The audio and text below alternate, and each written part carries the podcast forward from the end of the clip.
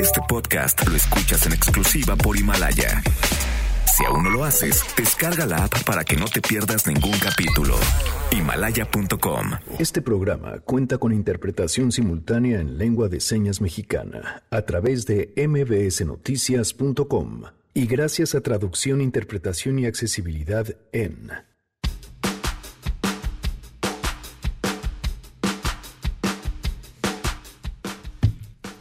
Bueno, pues muchas cosas pasaron el día de ayer, desde los mexicanos que salieron a la calle a protestar hasta los que fueron a festejar con el presidente Andrés Manuel López Obrador. Tenemos Mesa Ciudadana y se va a poner buena.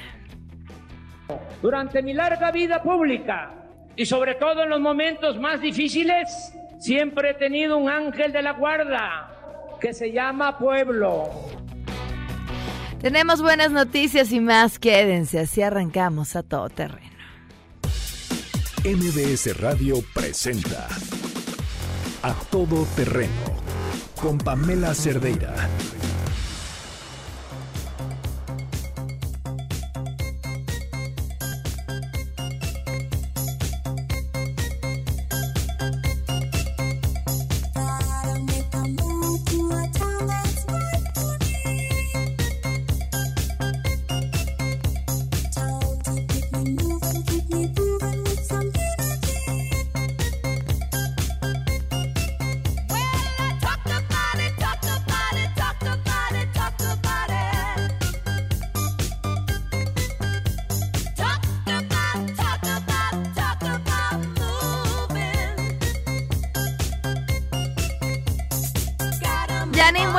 Tardes, ¿cómo estás? Hola, Pa, muy, muy buenas tardes. Arranca. One Hit Wonder.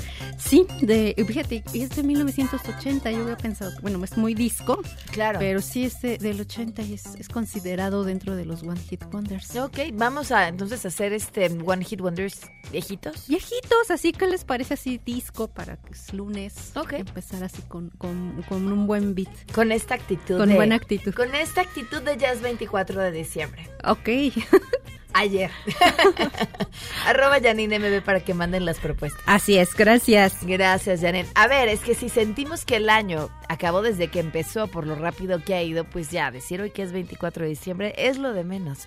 Gracias por acompañarnos en este lunes 2 de diciembre. El teléfono en cabina 5166-105, el número de WhatsApp 5533329585 a todo terreno arroba mbs.com. En Twitter, Facebook e Instagram me encuentran como Pam Cerdeira. Eh, Mónica Ponce en la interpretación de lengua de señas la pueden ver y seguir a través de www.mbsnoticias.com. Vámonos de volada con Rocío Méndez. ¿Cómo estuvo el día de ayer en este mm, cuarto informe del presidente Andrés Manuel López Obrador? Te escuchamos, Rocío. Muy buenas tardes. Buenas tardes, Pamela. Pues la plaza estaba abarrotada, enfundado en traje oscuro y con un enorme cartel a sus espaldas que rezaba un año de gobierno 2018-2019. El presidente Andrés Manuel López Obrador repasó algunos de los 89 de 11 compromisos cumplidos. No habló Pamela de los 11 pendientes, pero reconoció que la inseguridad aún constituye un desafío. Escuchemos. La disminución de la incidencia delictiva en el país constituye nuestro principal desafío, pero estamos seguros de que vamos a serenar a México con perseverancia, profesionalismo, honestidad, con acciones guiadas por el principio de que la paz es fruto de la justicia.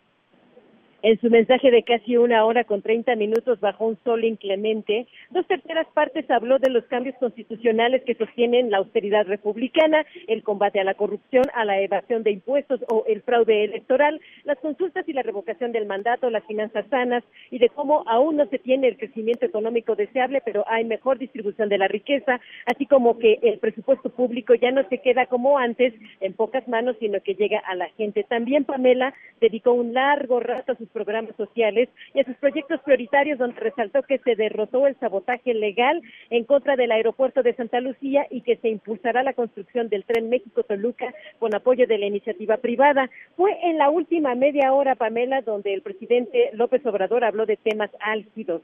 La lealtad de las Fuerzas Armadas no está en duda, aclaró el primer mandatario mexicano frente a uno de sus invitados especiales, José Mújica, ex primer mandatario uruguayo. López Obrador subrayó que Evo Morales, a quien llamó presidente de Bolivia, es beneficiario de la política exterior mexicana ante la persecución política y reconoció el respeto mostrado por la administración de Donald Trump ante la fallida detención de Ovidio Guzmán y el asesinato de nueve miembros de la familia Levarón. Escuchemos la relación bilateral con Estados Unidos con apego al respeto mutuo, la cooperación y la solución negociada a problemas comunes, los fenómenos migratorios de sur a norte y las expresiones de la delincuencia transnacional, el tráfico de personas, el trasiego de armas, drogas ilícitas y divisas. Agradecemos al presidente Donald Trump por su solidaridad en la crisis de violencia en Culiacán y tras los lamentables y dolorosos hechos los que perdieron la vida tres mujeres y seis niños de las familias México-estadounidense Levarón y Lanford. El presidente de Estados Unidos nos ofreció ayuda y respeto. El gobierno de México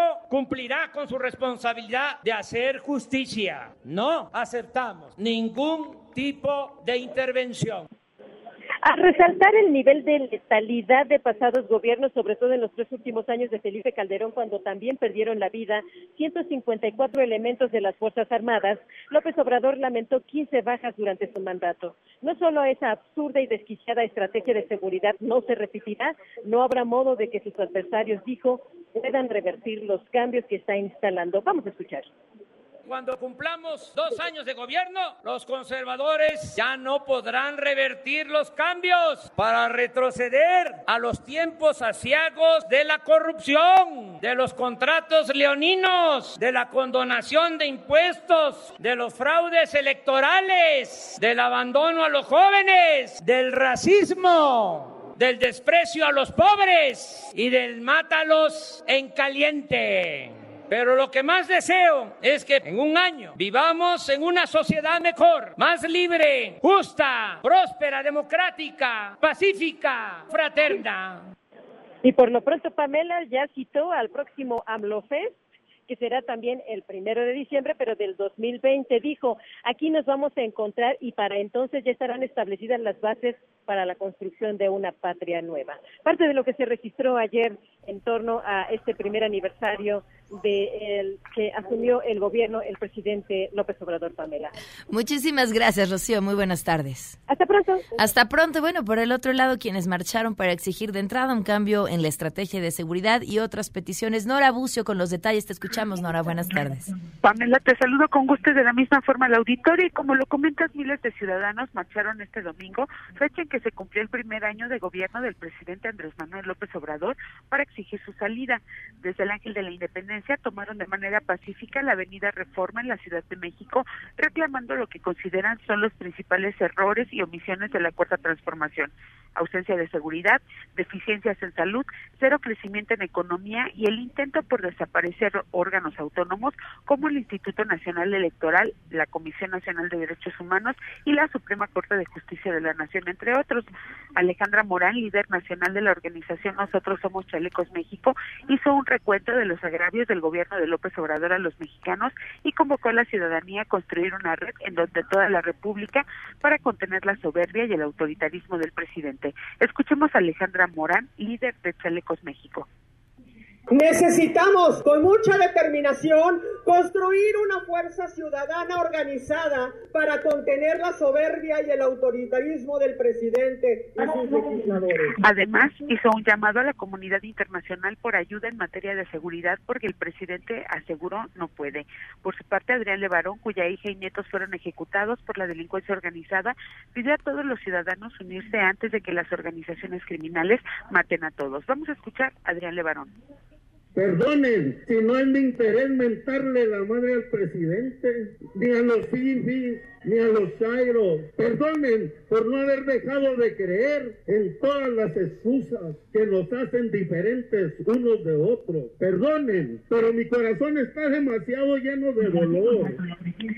La familia Levarón integró un contingente resguardado por ciudadanos quienes marcharon al final de la columna que caminó desde el Ángel de la Independencia hasta el Monumento a la Revolución. Ahí recibieron la solidaridad de organizaciones y ciudadanos quienes les manifestaron su respaldo en la búsqueda de justicia. En el marco de este evento, grupos identificados con el presidente Andrés Manuel López Obrador llegaron hasta este lugar y gritaron consignas en contra de los de Barón y a favor del presidente, por lo que la familia fue sacada del lugar para evitar agresiones físicas. En al menos 36 ciudades del país se manifestaron ciudadanos de manera paralela para rechazar al gobierno de López Obrador. Pamela, la información. Gracias, Nora. Muy buenas tardes. Buenas tardes. Tenemos buenas noticias.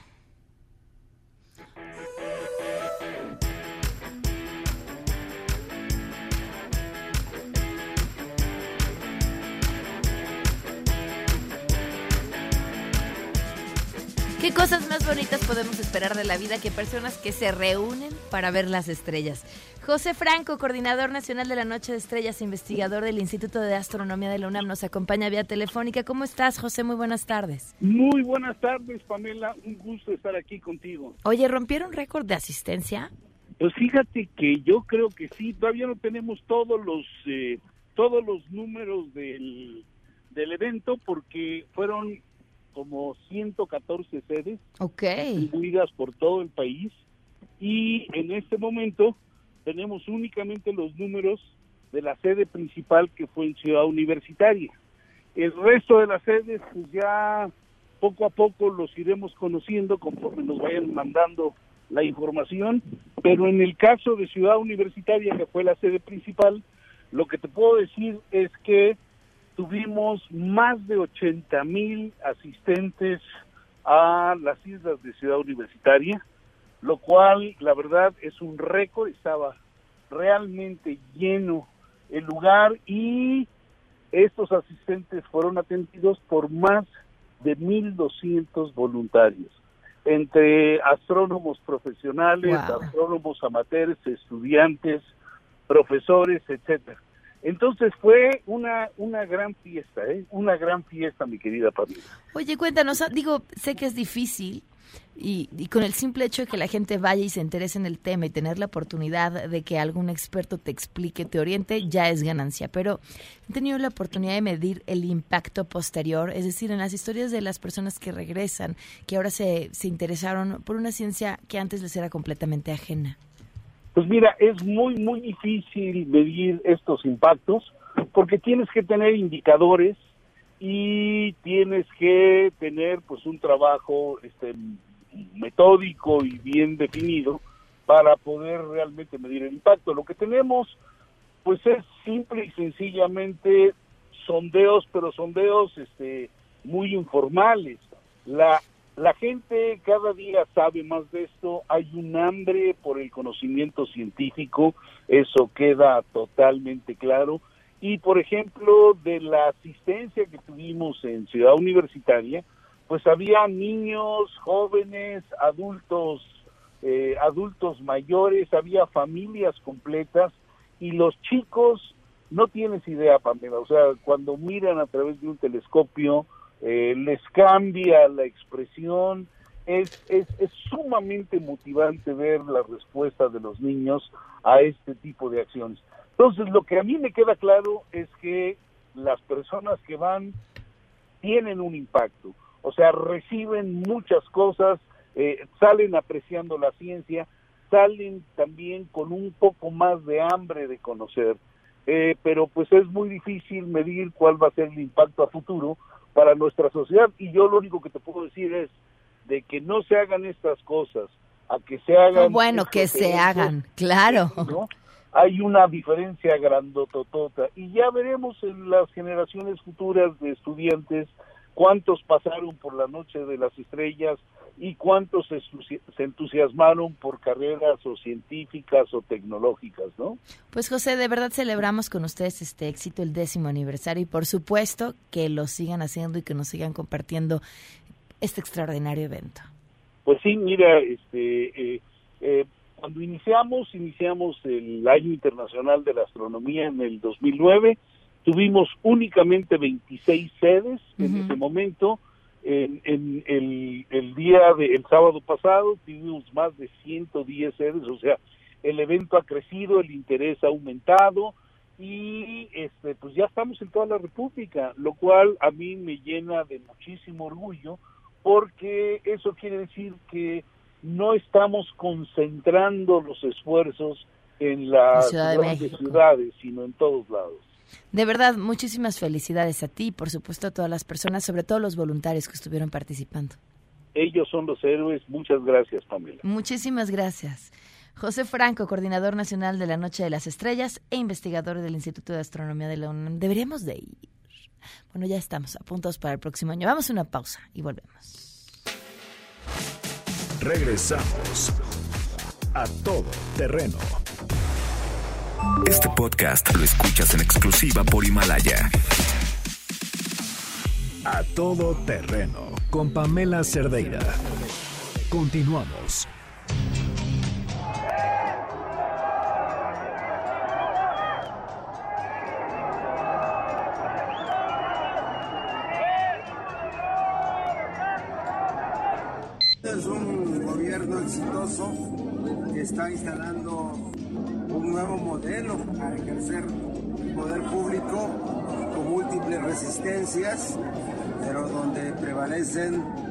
Vertientes muy claras.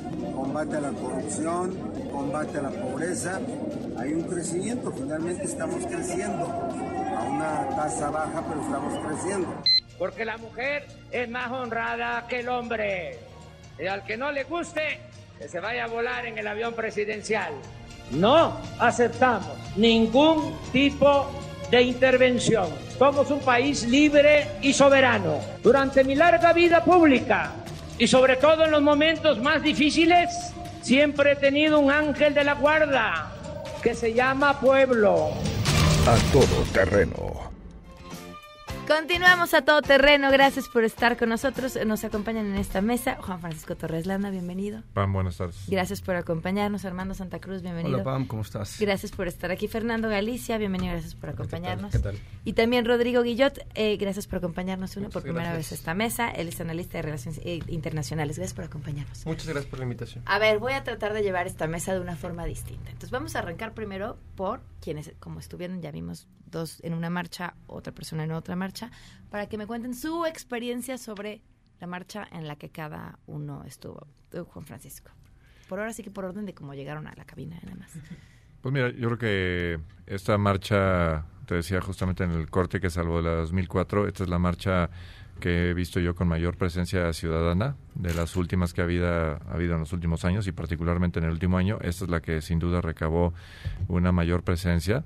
Eh, supongo que es una eh, forma de aglutinar ¿no? Eh, una serie de preguntas y, e interrogantes y, y que muchas personas no tienen las respuestas y pues de alguna manera tienen que salir a marchar para determinar, oye, hay preguntas que no se están contestando, hay temas que me inquietan y me gustaría que hubiera una manifestación clara porque al parecer eh, ante la complicada interlocución con el gobierno, eh, dice el presidente que el pueblo se tiene que manifestar. Pues ayer hubo una manifestación del pueblo, no sé si el pueblo al que se refiere, pero al final del día los que estamos ahí sí nos consideramos ciudadanos de este país, sí somos habitantes y sí queremos, obviamente, que nuestro punto de vista se tome en cuenta.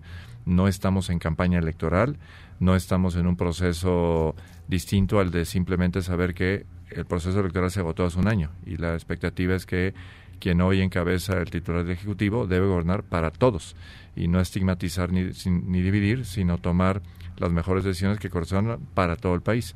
Creo que eso fue una buena parte de lo que animó a muchas personas que estuvieran ahí, que colmaron lo que es la Plaza de la Revolución y que en un ambiente totalmente ordenado, ¿no? Este, dicho sea paso, con, había muy poca seguridad pública, o sea, me llamó la atención que no había prácticamente nadie eh, custodiando, hubo dos, tres personas que intentaron de alguna manera irrumpir eh, en la marcha, afortunadamente todos íbamos muy tranquilos y sabiendo que no íbamos a caer en provocaciones, y ya en la plancha de la, eh, del Monumento a la Revolución, insisto, hubo una manifestación libre que incluyó a ciudadanía, que incluyó a personas que hicieron eh, de la palabra, como Beatriz Pajés, y particularmente los hermanos Levarón, que también obviamente manifestaron su sentir ante la gran tragedia de la que fueron víctimas. Rodrigo. Pues bueno, antes de contarte mi experiencia en el, el- el- fue el meeting, no fue marcha, eh, en lo que estuvimos nosotros acompañando al presidente, eh, me gustaría establecer un diferendo Ah, yo creo que la marcha más asistida en el último, eh, en de las últimas que hemos visto, está lejos de ser la que sucedió ayer en el Monumento de la Revolución.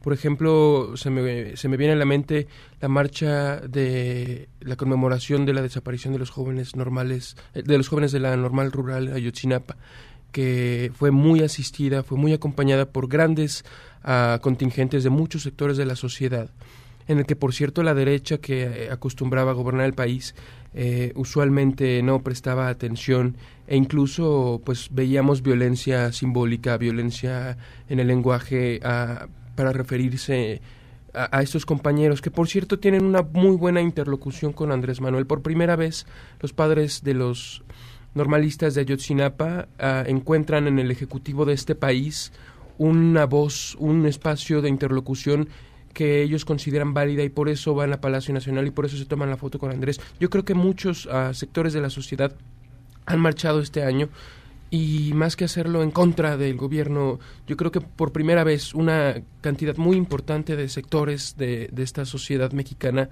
que ha sufrido tanto en los últimos años, en la última década, por fin encuentra en el Ejecutivo un, compañero, una representación legítima de sus intereses y lo vimos también en el mitin de ayer, a un año de la victoria de Andrés Manuel, eh, de la toma de posesión en específico. Se vuelve a llenar el Zócalo, esa plaza que ha sido históricamente propiedad de las grandes mayorías, al menos en la Ciudad de México, que ha sido el lugar de reunión de las luchas sociales, no solamente electorales, sino sindicales también, sino de estudiantes. Esa plaza llena de historia, que ha visto tantos episodios de brutal represión, pero también tantos episodios de festejo y a veces también de de, de, de, esta conglomeración de emociones que suceden cuando, por ejemplo, te hacen un fraude electoral en 2006 o cuando tu candidato a la presidencia va a ser desaforado injustamente, eh, judicializándose la política y buscando impedir su carrera a la presidencia. Esa plaza es icónica para la izquierda y Andrés Manuel la vuelve a llenar porque está refrendando su compromiso de vincularse con el pueblo. Lo dijo muy claro el día de su toma de protesta y lo volvió a repetir eh, el día de ayer. No me dejen solo, porque solo no soy nadie, porque si el presidente que se está enfrentando a una serie de poderes fácticos tremendos, como lo son los extranjeros, pero también como lo son algunos sectores del empresariado mexicano que no quieren el cambio en este país, o algunos sectores incluso de los medios de comunicación o de algunos partidos políticos ah, que, que, no buscan la vía democrática para solucionar sus controversias, necesita el presidente estar en contacto con el pueblo y eso es lo que vimos ayer. Eh, yo me quisiera quedar con esa impresión que es, que es la que más me resalta. Ayer vimos a un presidente ah, en comunión con su pueblo. Perdón que te interrumpa. Este se vale hablar del acarreo cuando estamos hablando de llenar plazas, porque creo que también es importante mencionarlo. O sea, muchas de las personas pues iban perfectamente bien organizadas para llenar el zócalo. Entonces, eso sin quitar quienes también estaban ahí porque querían estar voluntariamente, como seguramente tú eras una de ellas. Creo que vimos organización del parte de las dos marchas, ¿no? Tanto en, el momento de la revolución como en el Zócalo. Y creo que es una cuestión válida, ¿no? O sea, ver autobuses no significa carro como tal.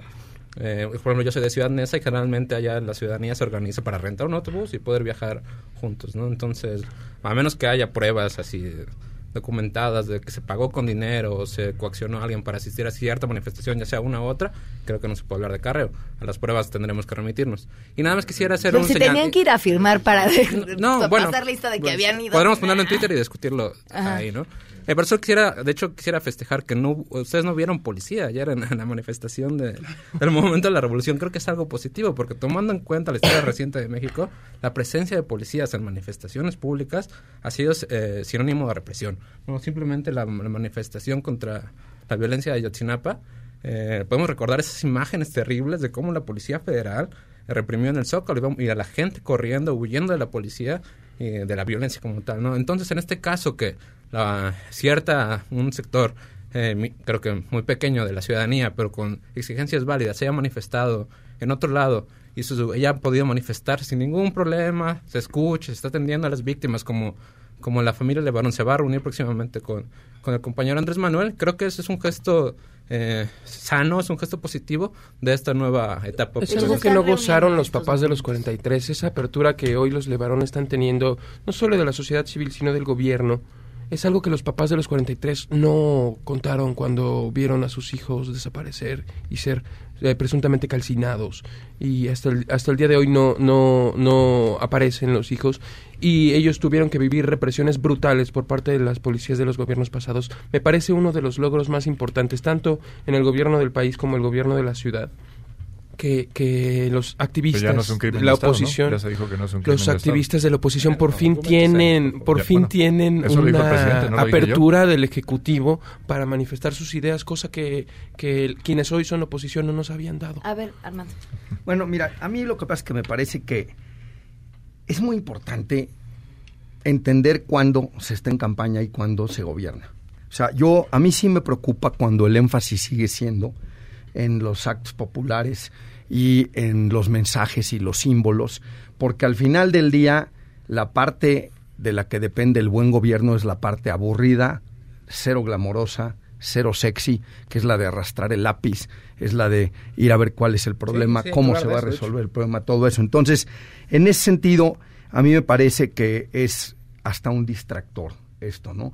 Yo creo que si hablamos de las dos marchas, bueno, claramente en uno uno, una organización con recursos importante, la otra pues, fue un, un champurrado variopinto, o sea, yo en, eh, al ir caminando ahí discutía con algunos de alrededor porque algunos decían, este, respeto al INE, pues yo también, ¿no? Respeto al comercial también. Fuera Andrés Manuel, no fuera, no, ganó, tuvo mayoría y no, o sea, le toca estar seis años. Lo que nosotros pedimos es que juegue con las reglas, que respete los poderes, no, que no genere polarización, o sea, ni, ni, ni, ni, ni chairos ni fifís, decía un cartel, lo importante es el país. Me gustó ese, ese dicho. Entonces, yo lo que, lo ¿Pero que qué vi... reglamento está que el presidente no haga un meeting con sus electores? No, no, no, yo no, no, no digo que no haga meeting con los sectores. Lo que pasa es que el todo, digamos, el, eh, uno es eso, y dos es se ha privilegiado sobre todo las formas, o sea, las propias mañaneras son eso, son un ritual, un ritual de control de, del, del mensaje de la agenda que, de hecho, si un director de un hospital o un director de una escuela o un director de una empresa o de una policía dedicara tres horas al día a echar el choro, pues la gente a la que le rendiera cuentas le, le diría, oye, ponte a trabajar. Pues o sea, ya deja, de rendición de cuentas, también se puede ver de esa forma. Digo, eh, eh, yo, rendición de cuentas, cuando dices yo tengo otros datos, no está rindiendo cuentas. Tú rindes Es que cuentas cuando se te ha dicen... demostrado que los, algunos medios mienten al, al- al dar, eh, se dio el caso Primeras del- planas con No, fake a ver, news. exacto. Sí, o sea, es- el presidente tiene el derecho de decir, esta es mi versión de los hechos y que Pero consideramos que es la eh, mira, versión hay, correcta. hay, hay una bola de, Ah. hay una bola de, de estudios en los cuales se ha cuantificado la cantidad de impresiones que se ha dicho a lo largo Y del también camino. de los medios, también de Y los medios. ha- Hay un manipuleo muy interesante. A mí me llama mucho la atención, por ejemplo, los abrazos con toda la, la- la gran oligarquía de México y la gran amistad que, pues, que, digo, tampoco me sorprende, porque el gran capital de este país ha hecho su dinero al, al cobijo del gobierno y simplemente lo está, cam- cambió digamos, la persona con la que hay que hacer el negocio. Entonces yo no veo ahí un cambio. No hay una diferencia. Es, es el mismo entre Slim, estar al es el mismo- y estar en alianza.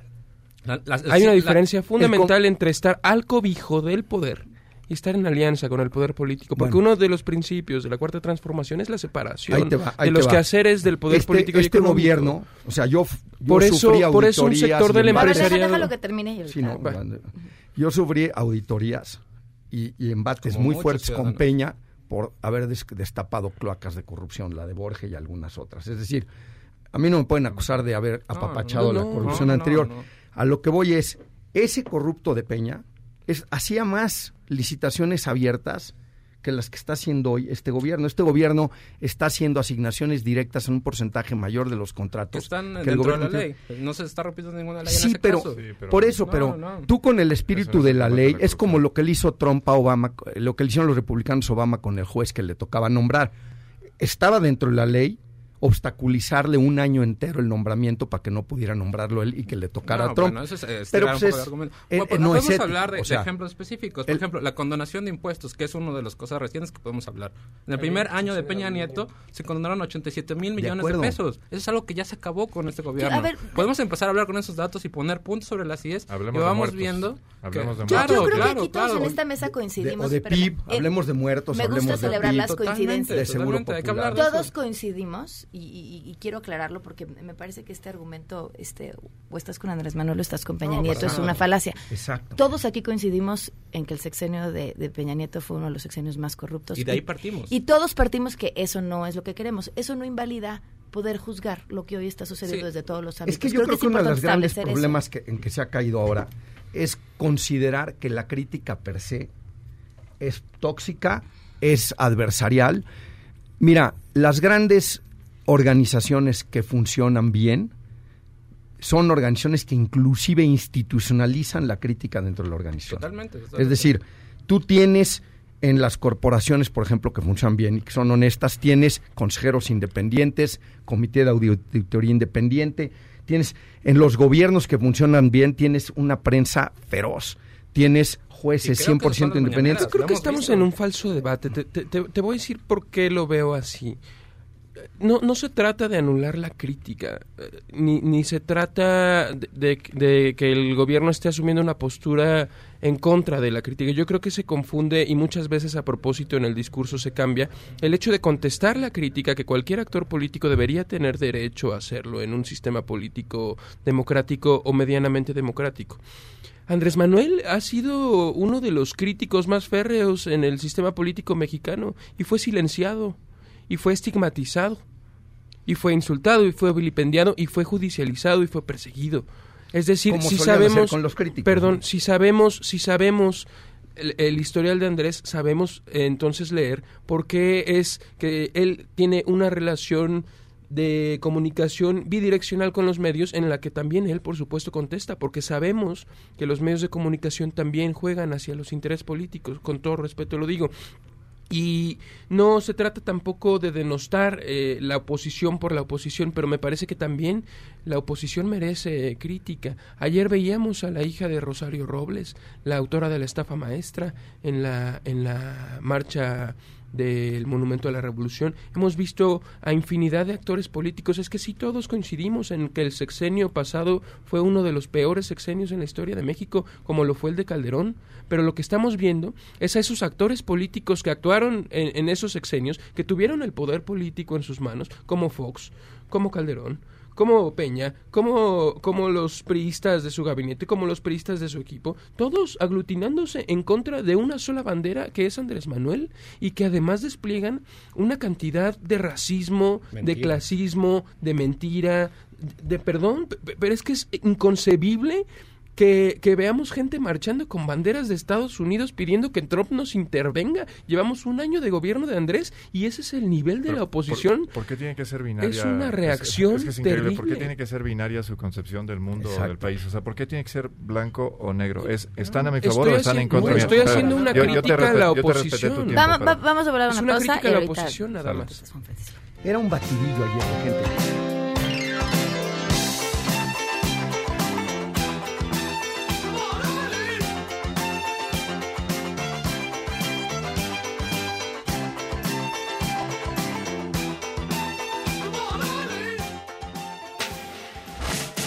Regresamos a todo terreno. Este podcast lo escuchas en exclusiva por Himalaya. A todo terreno con Pamela Cerdeira. Continuamos.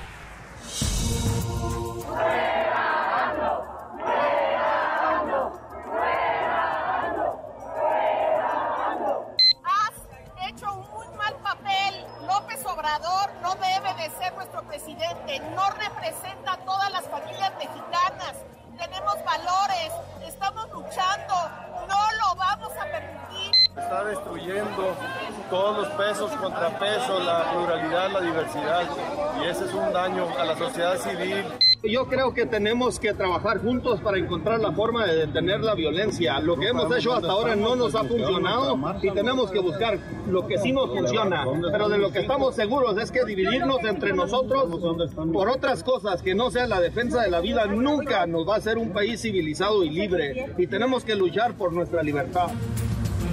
A todo terreno. Equivocada. Ok, sí, seguimos. Antes de que continuemos en la discusión que no paró en el corte, los invito a que vean, ¿ya la vieron? La serie de Hernán por Amazon Prime Video. me dijeron que está buena. Espectacular. No saben de verdad qué buena está. Perfectamente bien hecha, una producción buenísima.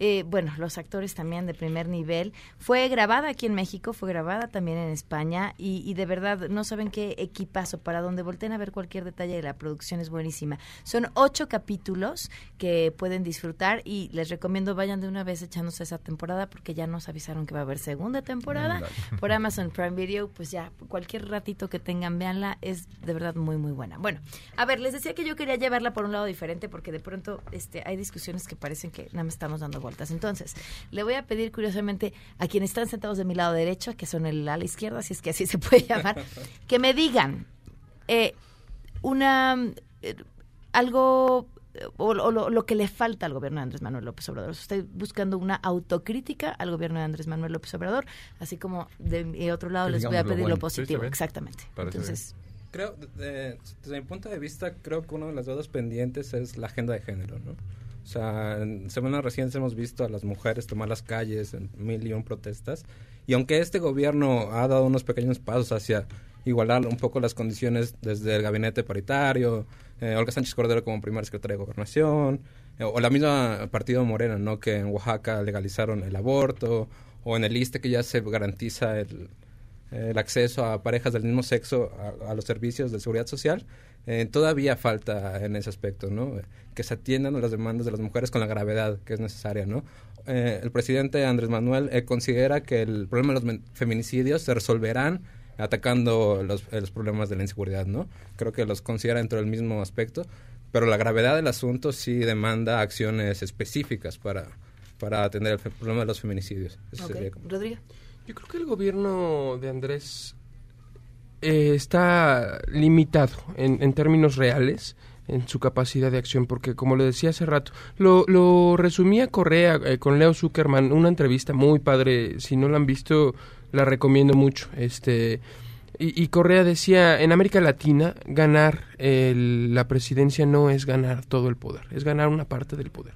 Y a partir de ahí, por eso estaba de acuerdo con el compañero cuando decía que seguimos en campaña, ¿no? Porque si lo queremos ver así, sí seguimos en campaña, seguimos convenciendo, seguimos haciendo lo que Andrés llamó la revolución de las conciencias y que eso requiere evidentemente tomar las calles y seguir hablando con la gente. Si, si Andrés está limitado por estos sectores eh, políticos, económicos, mediáticos, en donde también hay alianzas, por supuesto, pero donde se encuentran enquistados una serie de intereses muy poderosos y además con muy poca ética política y muy poca ética social, que han estado llamando a la violencia, llamando al intervencionismo, llamando a, a, a- a- través de las fake news hacer campaña, eh, un- una forma de hacer política que no es ética y que sin embargo está ahí y que a veces en el discurso pareciera no ser eso política, pareciera que los empresarios no son agentes políticos o que los medios no lo son cuando sí lo son.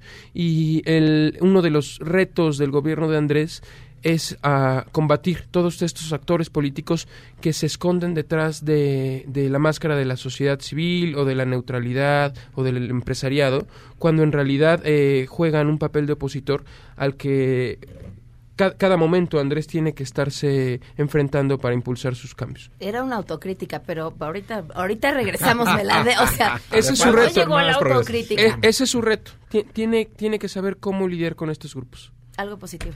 Mira, yo veo varias cosas. Una es el salario mínimo. Eh, yo siempre estoy convencido de que era una patraña lo de que el salario mínimo si lo demostró. subías, si no. Digo, ya había en Estados Unidos, ya había habido en New Jersey y Pensilvania un caso la vida real que, que ilustraba ese caso. Segundo, yo sí creo que es muy saludable la eliminación de la parafernalia.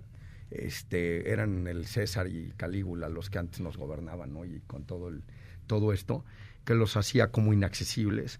Eh, tercero, yo creo, yo veo, no todo, pero veo bastantes cosas muy rescatables en la reforma laboral. A mí me parece que una verdadera negociación colectiva va a llegar a los sueldos a un punto de equilibrio. O sea, eh, el, sindicalismo charro lo que hacía es que no hubiera negociación colectiva. Entonces, en ese sentido, yo creo que eso va a ser eh, también positivo a mediano plazo. Y otra cosa que también eh, falta que se pruebe, porque los datos son un poco opacos, pero si fuera cierto que se le ha reducido el flujo de dinero a los medios, que digo, falta ver los datos porque yo veo anuncios todo el tiempo que en, en la mayoría de los países el gobierno no se anuncia, ¿me explico? O sea, yo pensé que con la llegada de Andrés Manuel iba a bajar ese vicio que había de tiempos de Peña. No sé si ha bajado o no, la promesa es que sí, y si sí fuera, si cuando veamos los cifras, bueno, eso también me parece muy positivo porque me parece un crimen que haya niños muriéndose de cáncer sin medicinas y hay anuncios diciendo en el Senado trabajamos. Que también esa fue una sí fake fue una news, fake news demostrada, comprobada y, y desmentida que por los claro que hospitales mismos los que mismos dijeron administradores de esto. hospitales. No, no, no. La, La- la el del desabasto de desabasto de medicina cáncer. Y los fue desmentida por los de hospitales. hospitales. Ya- los ya- hospitales ya que habían dicho que sí había mismo. desabasto. No, los coactivaron a que dijeran. No. A ver. Si yo tengo No. Híjole, no sé, porque los están los testimonios de los papás, entonces No, es un error es que los administrativo. papás, Como dirían los no hospitales había. escondieron Eso- el eso medicamento. crimen, Como dirían los Sí, abogados, para efectos de discusión, pero sin conceder, el punto es gastar en publicidad oficial me parece un crimen. Regresemos a mi punto. Me parece un crimen este de cualquier gobierno, ¿eh? O sea, yo siempre Sí, me he puesto totalmente. eso porque a ver, ¿por qué tienes que cacarearte con mi dinero los logros que lograste con mi dinero? Porque finalmente ellos viven de lo que tú, tú, yo pagamos de IVA, pagamos de ISR. Sí, gran casi, casi tan Es sombrero como ajeno. hacer oposición con fake news, ¿no? Juan Francisco. Equiparable. Eh, Eh, y, y yo coincido contigo lo de las fake news. También hay que sentar.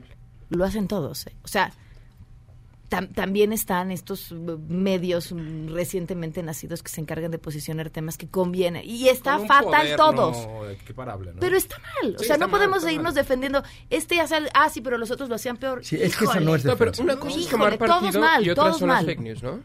Sí. Y lo hacen de todos lados, coincido. O sea, y, pero sí tienes razón. Hay un artículo hoy justamente que publicó Viridiana Ríos que me parece muy bueno, este, porque espero que no la descalifiquen de, de entrada, ¿no? Es una persona bastante equilibrada, una persona que ha ubicado justamente y creo que ha tenido el gran mérito de que ha ido justamente buscando los pros y los contras, muy en, en- en- en línea con lo que tú señalas aquí. Ella Sí, sí. justamente señala que de las partes buenas, ella dice tres recomendaciones, o sea, tres, tres reconocimientos y tres recomendaciones. Sus tres reconocimientos son la reforma laboral, que ya la dijo Armando, el incremento del salario mínimo, que también se dijo, y el otro que ella señala es el recorte de moches a organizaciones gestores. Es decir, que sí había eh, evidentemente un, un abuso, ¿no? Claro. De que hubiera instituciones que vivían de partidas presupuestales sin que eso necesariamente beneficiara a sectores esta- establecidos, sino que era parte de un juego político y de componentes, etcétera, ¿no? Entonces, ella lo señala ahí.